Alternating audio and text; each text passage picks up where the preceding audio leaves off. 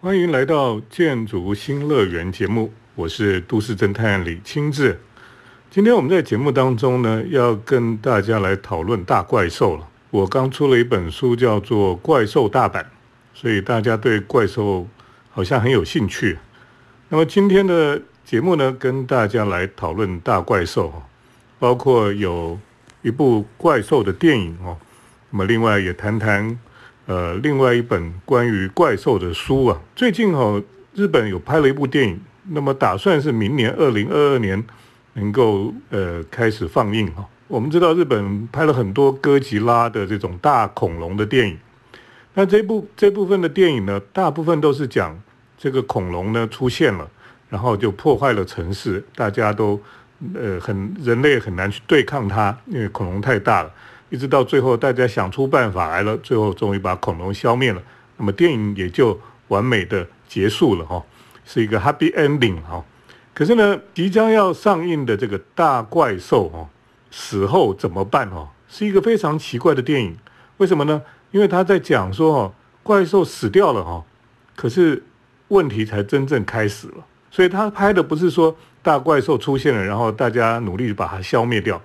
他讲的故事其实是在讲怪兽出现之后，最后被人类消灭了。可是那个怪兽太巨大了，它破坏了城市，破坏了这些建筑物之后呢，它终于被人类打倒了。然后它就这样子在城市当中呢，像一座大山一样就倒下来了。那倒下来以后怎么办呢？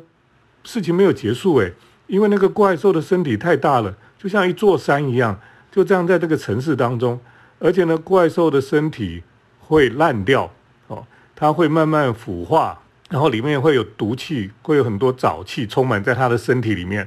没有多久，它可能就会爆掉哦。我们知道以前我们在台湾哈，在海边有人就找到一只这个鲸鱼哈，非常大的鲸鱼，它就搁浅死在海滩上。后来呢，他们就用这个很大的拖板车哈，要把这个鲸鱼带回去做成标本。可是呢，拖拖拖到一半，这个拖板车经过了一个小镇哈，居然这个鲸鱼的身体里面沼气哈越来越多，越来越多，后来就就胀开来。后来在车子经过那个小镇的时候呢，整个鲸鱼的身体就爆掉了，就整个爆炸。所以呢，那些血肉就遍布在那个小镇的街道上面哦，然后到处臭气冲天哈，是一个灾一个灾难的哈。所以日本。东映跟松竹株式会社哦，他们就合力制作了这部电影，叫做《大怪兽死后怎么办》哦，也非常有非常有趣哈。我觉得这是一个非常有创意的一个电影哈。那么跟以前我们所看到的怪兽电影哈，完全是一个不同的角度、不同的思考方式了哈。那么的确是了哈，如果真的有那么巨大的怪兽，那么这个怪兽死掉以后要怎么办呢？我们中国人很会吃嘛，哦，最喜欢吃跟龙有关系的东西哦，吃龙眼啊，吃这个呃龙角散啊，龙角散听说哈是应该就是龙的骨头就磨出来的粉啊，叫做龙角散哈。那么很多跟龙有关系的哈，就会觉得是一个很棒很补的东西了哈。可是呢，这个大怪兽是比龙还大不了几倍的这么巨大的怪兽哈，这种龙哈。恐龙一样的东西，到底要怎么样才能够把它消灭掉？哈，那日本当然之前也有一部动漫哦，它是在讲这个有有一些人呢，他们坐这个空中的飞船哦，那专门去猎捕这个飞龙哦。那个那个动画里面在讲的有飞龙的这种时地方，那他们就像捕鲸船一样哦，去去捕猎这个飞龙，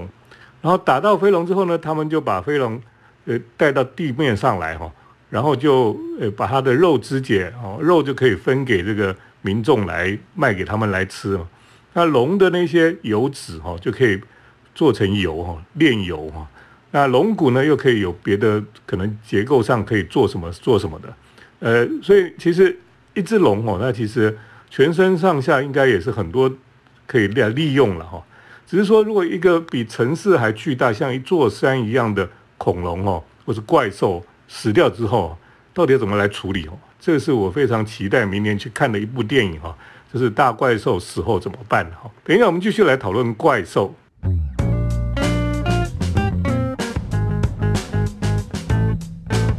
欢迎回到我们建筑新乐园节目，我是都市侦探李清志。那么我们今天在节目当中要来讨论怪兽。嗯，刚刚我们提到说，其实呃，二零二二年有一部新的怪兽片，那么它很特别，因为它不是在讲怪兽怎么出现、怎么样消灭怪兽等等，它是讲到说那个大怪兽死掉以后怎么样来处理哈。我觉得非常有趣。那么，另外要跟大家介绍一本书哈，这本书呢叫做《怪兽大师远古婴二》，英文的书名叫做《Master of Monsters》，就是怪兽的大师了哈。那这个怪兽大师远古英二哈，他就是日本拍这些怪兽电影的创始者了哈。也就是说，其实日本或者我们看到日本很多这种。哦，哥吉拉啦，或是这种这个咸蛋超人跟外星怪兽的打来打去的这种电影哈，其实就是这个远古英二，他就是这种日本我们把它称为特色电影哈，特别拍摄的那个特色电影的始祖哈，叫做远古婴儿。那么其实日本人拍这个电影哦，大概都是在战后的时候才开始拍的嘛哦。那为什么会有这些电影呢？其实这本书哦。这个怪兽大师远古婴儿哦，那这本书里面就讲到了日本人为什么会开始拍这个哈。那这个远古婴儿这个导演哦，他为什么会喜欢这个怪兽电影哈？在这本书里面都有非常有趣的这个探讨了。那远古婴儿哈，的确就是呃，他从小哈就有很多的想象啊、幻想等等的哈。那么在他小时候呢，他其实本来哈很小的时候。就是非常着迷于这个飞行了哈，这好像是跟宫崎骏有异曲同工之妙啊。那他小时候呢，刚好呃那个年代就是飞行刚刚开始的年代，当时呢他在日本哦，他就看到过这个飞机了哈。他看到飞机的时候呢，因为那个时候在一九一零年哦，有飞机开始出现哦。那么在东京呢，呃代代木练兵场哦。现在的代代木公园的上面呢，他们首次有飞行的航空的先锋哦，是日本帝国的陆军的两位上尉哦。那么他们那时候就开那种双副翼机了哈，那在天空飞。那那个年轻的小孩哈，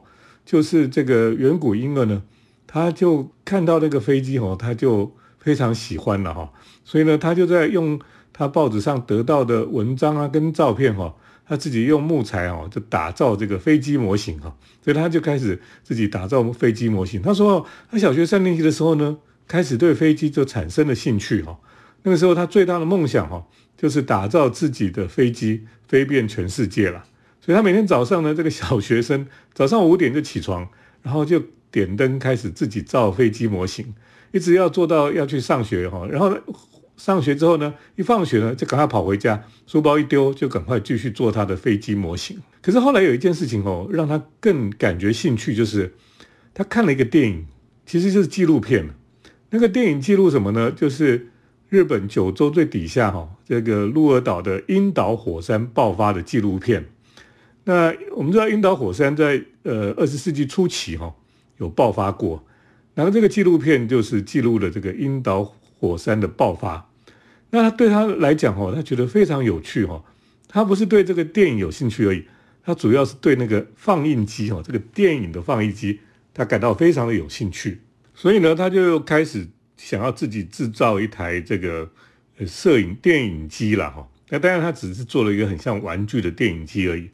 可是后来呢，他就发现哈，在有那时候又有外国哈，就是美国的飞行员哦做。空中特技表演哦，那么来到东京来表演，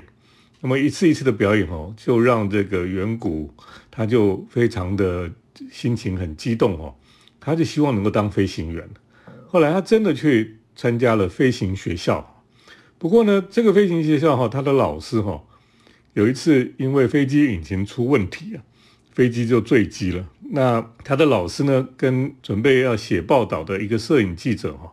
就双双这个坠机身亡，所以对他来讲很大的打击。所以后来呢，他就开始不要去，不要不要再做这个事情了哈。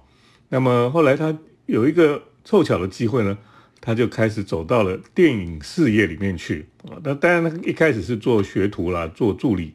可是后来呢，他就慢慢慢慢哈，他就做了很多的事情。对远古婴儿影响最大的电影哈，为什么他会去拍怪兽电影呢？其实是因为美国的金刚电影哈，就彻底打动了那时候三十二岁的远古婴儿。这个被称为世界第八奇观哈，金刚哈，就影响了这个改变了远古的一生，还有他的电影路了哈。他就看到这个非常令人觉得非常厉害的这种金刚电影哦，他就觉得日本应该要来做做这个事情。好，等一下我们再继续来跟大家谈谈。这个怪兽大师哈，日本的远古婴儿。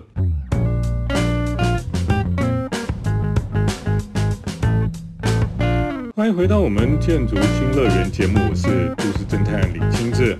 那我们呃今天在节目当中呢，跟大家来讨论怪兽哈。呃，我们特别来介绍这本书，叫做《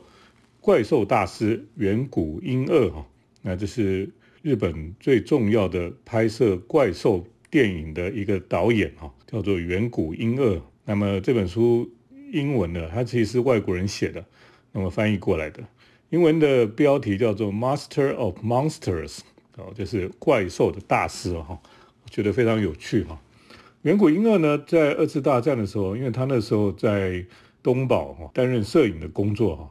那么后来呢，他在东宝的时候，因为二次大战哈。那么那时候，呃，日本的皇家哈，呃，应该说是陆军了哈，他们就希望他在珍珠港事件之后呢，拍摄这种宣传电影。那当然，我们现在想这些事情都很简单哦，反正就是盖一个像珍珠港一样的那个场景啊，然后弄一些飞机去飞一飞哈，然后拍一拍电影这样子。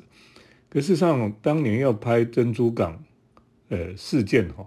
怎么可能？非常难的嘛。你要怎么样跑？你不能跑到夏威夷去拍啊，因为在战争中啊。所以呢，呃，他们就想要怎么找一个外景的场地哈。后来就想，那就直接做一个模型哈，来重现整个珍珠港啊。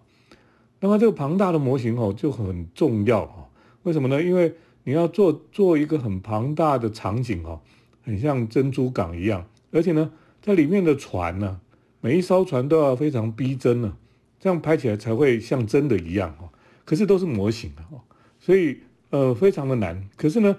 这个远古婴儿最厉害就是他很会做模型，他小时候就会做飞机模型、做其他的模型等等的，他的技术是非常厉害的。所以呢，后来他就拍了一部电影哈，这部电影呢，也就是他做的第一个是这种呃模型制作的电影哈。这个电影呢叫做《夏威夷马来海战》哈，其实这个是。为战争做宣传的一部电影，可是呢，这部电影呢就拍了很多这个日本的海军的舰队啊，还有珍珠港偷袭珍珠港事件的这个整个过程啊等等的哈。那事实上全部都是用模型做出来的，很厉害，很厉害。那么后来哈，当然战后就很多的这个他们就在想，开始要拍哥吉拉这样的一部电影。为什么他们当初会想要拍哥吉拉的电影呢？因为二次大战当然，这个日本人哦，他们呃受到了核子弹的攻击了哈。那么核子弹的攻击，日本人非常的等于说是非常的悲惨哈。可是战后还有另外一件事情哈，也引起日本人非常大的一种震撼哈。这个就是被认为是人类的第二度的原子弹轰炸哈，是在一九五四年，一九五四年三月一号呢，日本的拖网渔船哦。第五福龙丸号，那么到美国那时候，美国的马绍尔群岛哈，呃，那时候他们正在那边进行氢弹的试爆啊，哈，结果呢，他就在这个渔船虽然在公告的危险区之外哈，但是那个氢弹的爆炸比想象还要更大哈，就是本来他们可能觉得这样已经够安全了哈，结果呢，它那个氢弹的力量比原子弹还强，所以它那个爆炸哈，比原来的预期还要大一倍。那么加上天后的状况哦，就让这个核子弹的落成哦，就整个掉在这个第五福龙丸号的那个渔船上面。那后来渔船渔夫们应也没有什么事情，可是他们就想赶快回去了哈，他们就在那边停留哈，一些时候赶快把渔网收一收，结果呢，他们就这样子暴露在放射线中哈，好几个小时。等到他们回到日本去以后，全体二十三名船员哈，外加已经批发出去的全船的尾鱼哈，都受到核能的污染。所以呢，将近有五百吨的渔获必须销毁，而且呢，这些人出去以后，这个核能哈，就让日本哈引起很大的恐慌了哈。啊，那时候哈，他们就觉得这个事情非常的可怕哈，所以他们就把这样的一个对核能的恐惧呢，就把它化身为一个从海里出现的一只恐龙哈，就是哥吉拉了哈。所以我们说哥吉拉其实就是一个反核反战的一个电影。等一下，再继续跟大家来讨论日本的怪兽大师远古婴儿。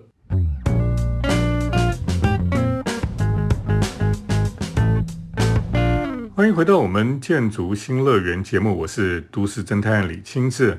今天我们在节目当中呢，特别介绍一本书，叫做《怪兽大师远古英二》哈。那么这是时报文化出版的一本非常特别的关于呃日本。怪兽电影的一本书了哈，那介绍这个日本怪兽电影的先驱哈，远古英二这个人，那么他拍了很多关于怪兽的电影哈，从哥吉拉一直到这个咸蛋超人，还有这个外星球的那些一大堆有的没有的怪兽哈，那么在当年哈，其实他们拍怪兽片也没有像现在有电脑动画了，他们最重要就是要做模型哈。他们做模型呢，就做整个城市的模型哈，所以呢，他们当时为了做像东京的模型哈，他们就要去银座到新宿去拍很多的照片哈，然后去去素描哈，去把那些建筑物真的是一五一十的都把它把它画出来，而且呢，他们就在边走的时候就要想象说，那怪兽是要从哪边走到哪边哈，那他要摧毁哪一些建筑物等等的哈，他们都在路上就边看边讲。他们那时候有一些人在旁边听到他们要摧毁什么建筑物等等的时候呢，诶，他们可能会觉得说他可能是恐怖分子还是什么人哈。那么他们所做的模型哈，从最早的这个他拍那个战争片哈，珍珠港事件哦，那么那些模型那些船的的每一艘船的都是有具体的去考证那么真的每一个艘船的比例啊，它的炮塔啦等等的上面的这些东西。它都是做的真跟真的一样，好，那我们知道哈，其实他们做的模型哈有很多种了哈，有十分之一的，有二十分之一的模型等等哈。那那些怪兽呢，就是有人哦穿着那个道具服哈，然后就真的就是怪兽这样走在那个世界上。那在走在模型里面，就真的一个人在那个模型当中，他就像一个巨人，像个怪兽一样。那么甚至呢，他们有拍一部电影是跟异手龙有关系的哈，但是异手龙也是有人拍的。那么他就用线把那个人吊起来，因为他穿的是那种异手龙的衣道具衣服哈。那场景是在福冈了哦，那那时候福冈的建筑他都全部把它做出来。那异手龙呢，还特别飞飞飞到福冈的一个百货公司上面哦，停在那个上面，所以他等于说有一个人就站在这个模型百货公司的模型的屋顶啊。所以那个百货公司，它里面有钢筋哈，就把它撑住，一些钢骨把它撑住。所以他做这些模型哦，是非常的用心哈，然后又非常的这个花心思了哈。那后来呢，他们就拍很多的怪兽电影啊，包括在东京啊，在京都啊，在大阪啊，所以他们都要去做这个不同的城市的模型。后来呢，这些怪兽的电影哈，就被美国人也发现了哈，那美国人觉得说，哎，这个非常有趣了哈。所以他们也把它的版权买到美国去啊，但是美国有时候拍之前拍的，其实日本人都不是很喜欢，觉得他们在乱拍了哈。不过呢，后来他们就会出现金刚跟这个哥吉拉的对战哈，因为哥吉拉被认为是这个 King of the Monster 哈，就是呃怪兽之王哈。那金刚也是美国一个很重要的怪兽，那金刚当然它的历史是比哥吉拉还早。不过这两个打起来哈，到底是什么样子？所以在美国他们就开始拍这样的电影了哈。那后来呢，这个日本也拍了很多各式各样的怪兽哈。那么最最有名的怪兽哦，三大怪兽哦，一个是摩斯拉，就是这个有一个蚕宝宝哦，最后它会变成这个蛾哦，会飞这样子。那么另外外太空有来那种这个头上哦有三个角龙的头哦的怪兽会飞啊哈，反正这些怪兽乱斗哦，基本上就变成日本很重要的一种叫做特色电影的一种这个只有日本才有的东西了哈。那因为日本人真的很会做模型，但是模型做起来哈，拍起来就是栩栩如生了哈。你真的当时看起来就觉得哇，这样的电影已经很棒了。不过，但随着时代的进步哈，我们现在看到这些电影哈，你就觉得跟以前的怪兽电影已经不一样了。因为我们现在的电影哈，都是用的电脑动画啦去画出来的，可是感觉好像没有那么有趣，那么的真实了哈。不过不管怎么样哈，来看看这本书哦，《怪兽大师远古婴儿》哈，觉得非常有意思。因为这个人他从小喜欢飞机，喜欢模型哦，那么到了长大，他真的完成他的梦想啊，他可以拍这种非常奇特的怪兽电影，里面有非常多的建筑模型啦、汽车模型啊、船的模型，还有怪兽的模型哈。那我觉得他一生其实是有很非常有趣哦，然后有很多想象力的，他童年的幻想哦，都可以在他的事业当中把它呈现出来所以这个怪兽大师远古婴儿哈，那么诶非常有趣的一个人了哈。所以这本书也推荐听众朋友来看一看。今天我们节目就介绍到这里，那么接下来呢是都市侦探的咖啡馆散步。都市侦探的咖啡馆散步，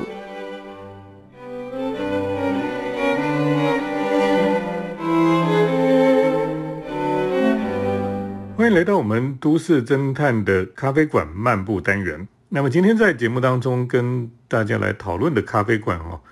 是所谓的复合式的咖啡店。什么叫做复合式咖啡店呢？就是你去咖啡店，可是它不是只是咖啡店，它也可能是别的。这种店哈，那也就是说，可能是一个咖啡店，它结合了别的行业在一起。那这样到底有什么好处呢？比如说呢，我们有看到哈，有洗衣咖啡店哈，因为有人去洗衣，就是那种投币式的机器的这种呃无人的洗衣店哈。那去洗衣的时候就要等啊，还要等它烘干呐，所以呢，你就想说，如果有一个可以喝咖啡的地方多好，那所以有洗衣咖啡店。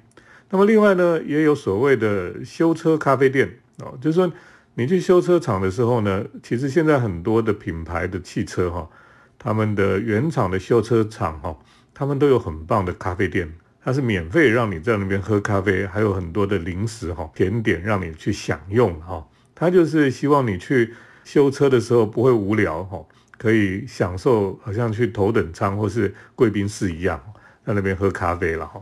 那的确，如果你修车的时候或是检查车子的时候呢，也是这边等待很无聊哈。所以修车厂咖啡店也是很棒的。另外呢，有一些咖啡店哈跟美容院结合在一起了哈。那这个都很有趣了，因为有些人是去做头发，那有的时候她男朋友陪她去哦，那她也不知道做什么，就在旁边喝咖啡，或者说有朋友陪她去做头发。或者说他边做头发，他也想喝咖啡哈，所以就有这种美容院的咖啡馆。那另外我们也跟听众朋友来介绍过哈，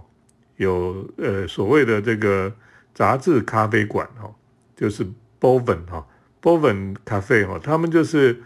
呃有像杂志的图书馆，那么跟咖啡店来结合，所以你在他们的咖啡店里面边喝咖啡呢，你就可以享受这个各种。最新一期的日本的潮流设计的杂志哈，那我觉得这也很棒。那但是现在台北哦，还有一些很特别的咖啡店，那其中有一种就是跟流浪狗、流浪动物的中途之家哈，流浪动物跟咖啡馆的结合，我觉得这是非常特别的。那在台湾有几间哈比较特别的，有一家叫浪浪哈，那这个咖啡店呢，它也有公餐的哈。而且生意很好哦，有时候你还要大家要要排队才能进去。那店里面呢就有流浪猫狗在里面穿梭了哈，所以你在那个咖啡店呢，对于喜欢宠物的人，或者他家里他喜欢，可是他家里不能养的人，他就可以到这样的咖啡店里面哈，边喝咖啡边吃饭哈，哎，他又可以看看这些流浪狗、流浪猫，还有可以跟他们玩这样子哈，他就觉得很幸福了哈。所以他们的店哈，这个生意也不错。另外还有一家叫做弄宅咖啡哈，那它店比较小一点，可是呢，它里面经常也收留了这个呃流浪的猫狗哈，呃主要是猫，流浪猫比较多哦。那么它其实就是让这个流浪猫哈在那边有一个中途之家啦。那他开咖啡店也是有这种对流浪动物有爱心的人哈，他们自己来开的。那另外呢，最近也比较在台北非常特别的哈，就是有一个是咖啡店跟录音室哈结合在一起。那在这个货车站那一带哈，叫做小岛里哈。那这个这个录音室哈，它里面进去就可以看到有录音室，然后他们就是一边虽然是咖啡店，一边呢他们就在做文化采集的活动哦，他就是把。大道城啊，附近老街区哈的人哈，他们就要他们来这里录音，然后把他们对这些老街区的记忆，把他们对这个老街区的一些想法哈，或是生活经验哈，都可以在这里跟大家来记录下来，来分享。所以这个咖啡店呢，它一方面在做文化采集的活动，一方面它也是一个咖啡店啊。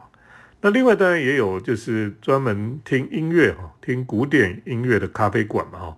那我们知道，像日本呢，有这个最早就有这个音乐吃茶店哈，就是说你去那边哦，就要专门听古典音乐了。那他们真的是很认真在听哦，不是你去喝咖啡只是放放音乐而已，但是你去你就要很认真听，他可以选，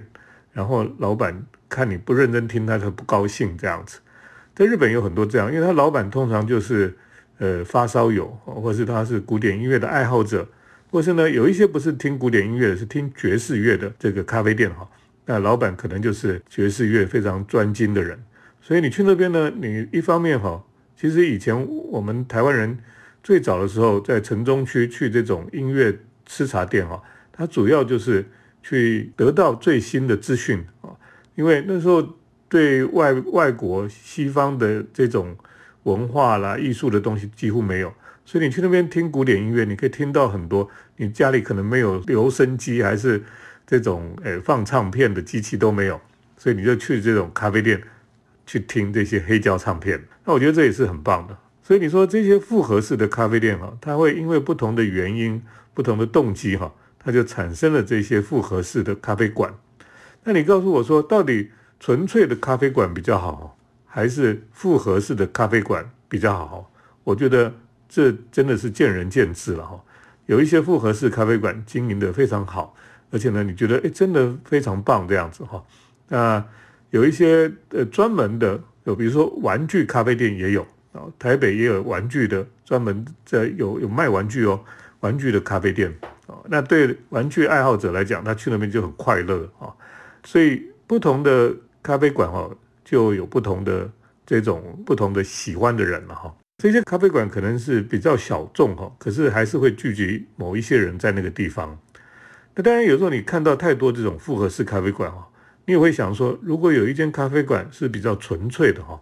那么就是去喝咖啡啊，也不要太多奇奇怪怪的东西，干干净净的，那也是很棒的哈。